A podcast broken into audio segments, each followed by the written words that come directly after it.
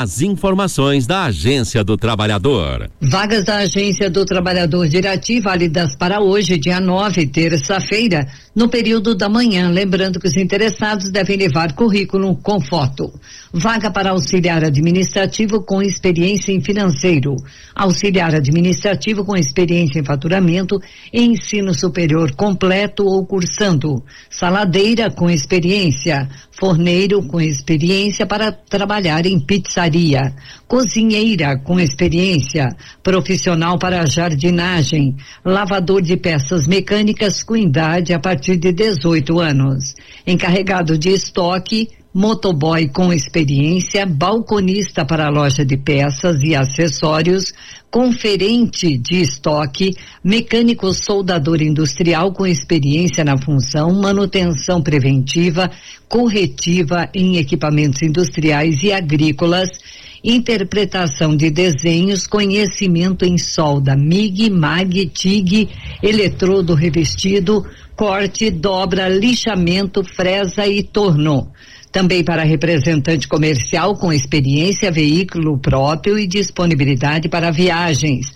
Vaga também para balconista com experiência no ramo de tintas.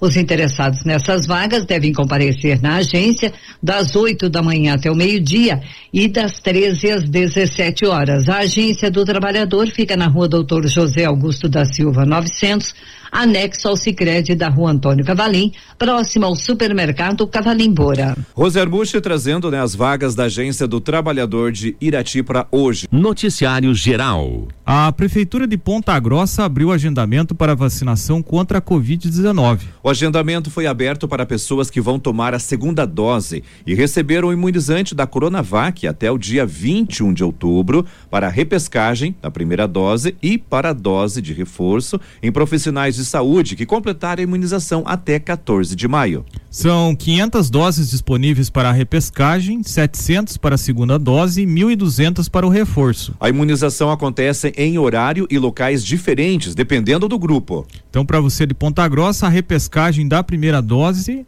na estação Arte das 9 ao meio-dia. Segunda dose da Coronavac acontece na estação Arte, das 13 às 17 horas. A dose de reforço, ou terceira dose, é no ginásio Oscar Pereira, das 9 às 17 horas. Para receber o, o imunizante, é preciso levar documento pessoal e carteirinha de vacinação. Para receber a dose de reforço, também é preciso levar crachá ou comprovante de rendimentos, isso para profissionais de saúde. As informações são do portal G1. Noticiário Geral. Também em Ponta Grossa, a prefeitura está com quatro quatro editais abertos para a seleção de obras e produções culturais. As áreas dos editais são produção audiovisual, literatura, artes visuais e música. Os editais podem ser acessados na página da prefeitura na internet. Os prêmios pagos pelas obras escolhidas variam de quatrocentos e cinquenta reais a quatro mil e oitocentos reais. As inscrições ficam abertas até 19 de novembro. No edital de seleção de obras literárias com contexto pandemia em Ponta Grossa,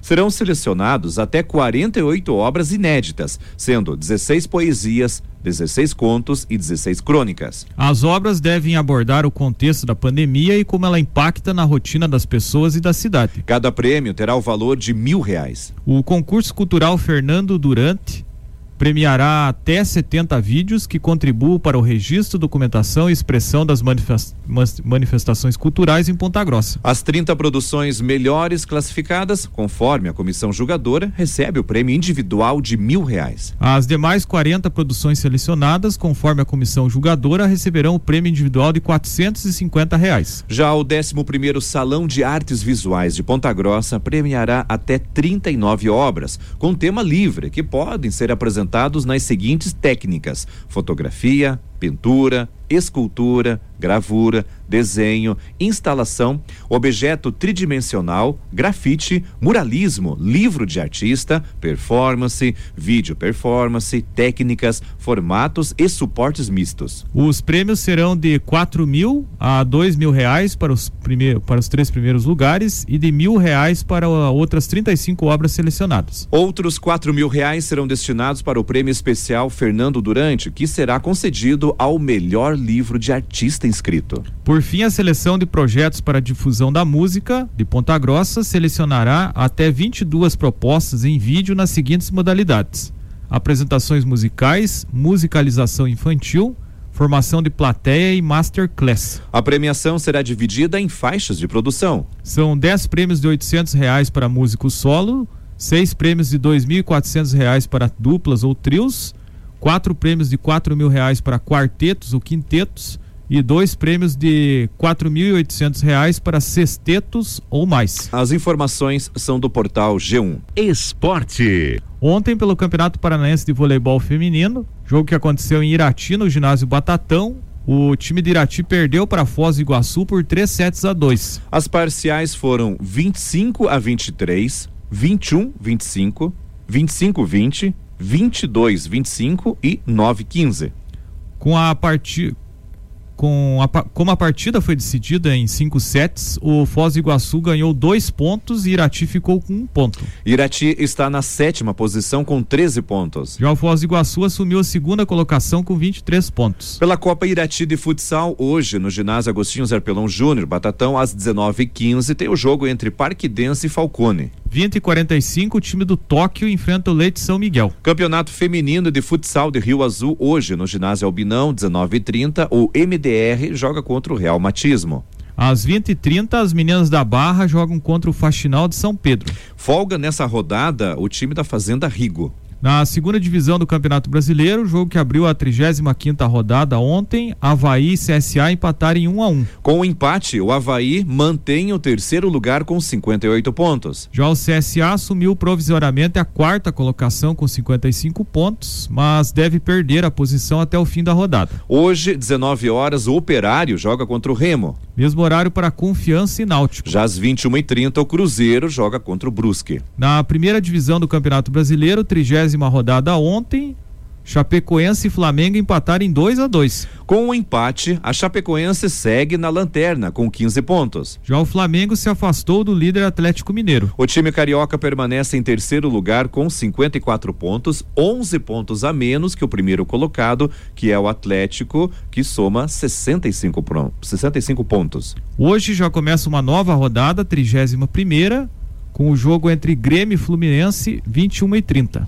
Noticiário Estadual. O Paraná já alcançou a marca de 80,2% da população adulta com a primeira e segunda doses ou dose única do imunizante contra a Covid-19. São 7 milhões de paranaenses com o esquema vacinal completo. A análise é baseada na estimativa do Ministério da Saúde, que aponta o estado com uma população vacinável de 8 milhões 720 mil 953 pessoas. A expectativa da Secretaria de Estado da Saúde, a CESA, é chegar em 85% da população acima de 18 anos com o esquema completo de vacinação até o final deste mês. Abre aspas, estima-se que até o final de novembro consigamos chegar chegar a, na nova meta, permitindo, desta forma, novas flexibilizações, conforme a orientação do governo do estado. Desde que não tenhamos crescimento de novos casos, podemos flexibilizar o uso das máscaras. Fecha aspas, disse o secretário de Estado da Saúde, Beto Preto. Em adolescentes, o número também av avançou. Dos 936.296 adolescentes de 12 a 17 anos, 532.634 receberam a primeira dose, corresponde a cerca de 57% de doses aplicadas nesse público. Abre aspas, o número de adolescentes vacinados no estado aumenta a cada dia. Mais da metade já está com a primeira dose. Esperamos novas remessas de vacinas para os nossos jovens. Fecha aspas, comemorou Beto Preto. O Paraná é um dos estados que mais vacinou no país. São 16 milhões 279 mil 177 vacinas aplicadas, com muitas pessoas, mas muitas pessoas estão deixando de tomar a segunda dose.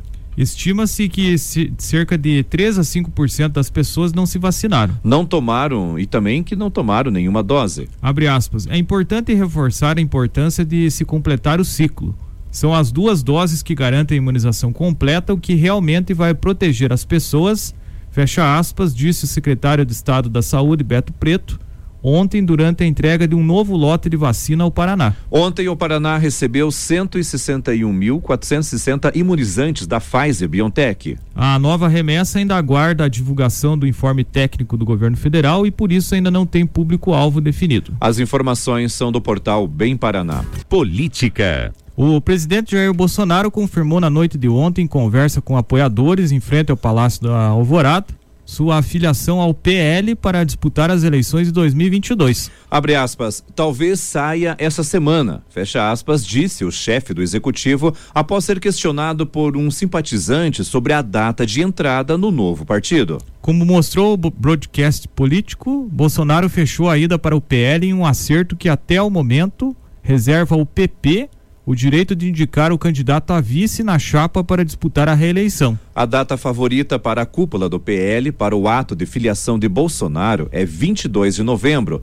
em uma alusão ao número do partido na urna, como mostrou a reportagem. Sigla do presidente da Câmara dos Deputados, Arthur Lira de Alagoas, e do ministro da Casa Civil, Ciro Nogueira, o PP era a legenda favorita para abrigar Bolsonaro, mas acabou perdendo perdendo para o PL por duas razões. Primeiro, a dificuldade do Progressistas em conter a disposição de diretórios regionais em apoiar o PT em alguns estados, o que incomodava o presidente. Depois, a possibilidade de o PL entrar no arco de alianças do ex-presidente Lula que deve disputar o Palácio do Planalto pelo PT caso fosse preterido. No entanto, o senador Wellington Fagundes, do PL de Mato Grosso, que se reuniu ontem com Bolsonaro, sinalizou a possibilidade de a legenda liberar os diretórios estaduais. Abre aspas, o Brasil é muito grande, temos muitas diferenças regionais e, claro, vivemos um pluripartidarismo.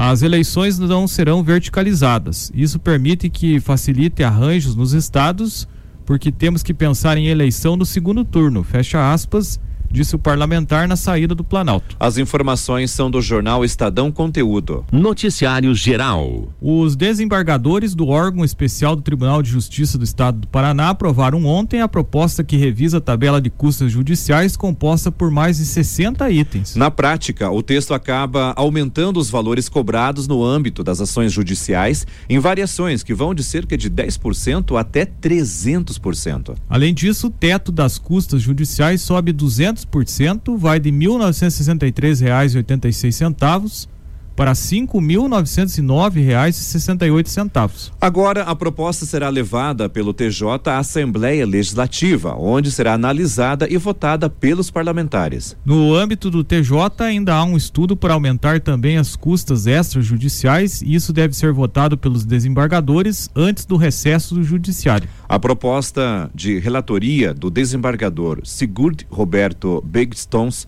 foi aprovada de forma unânime na sessão administrativa do órgão especial realizada ontem. O presidente da Ordem dos Advogados do Brasil, OAB, no Paraná, Cássio Teles, participou da discussão se posicionando contra a medida. Abre aspas, não se mostra compatível com a realidade do país, que está em calamidade pública e que sofreu com a pandemia, o desemprego e o fechamento de empresas. Não se justifica a elevação das custas recurs, eh, recursais em 70 75,29% na apelação e 145,65% no agravo de instrumento, porquanto a própria elevação do teto e das faixas superiores das custas, como um todo, já supre a necessidade de cobranças dos atos judiciais até o fim da demanda. Fecha aspas, apontou Teles.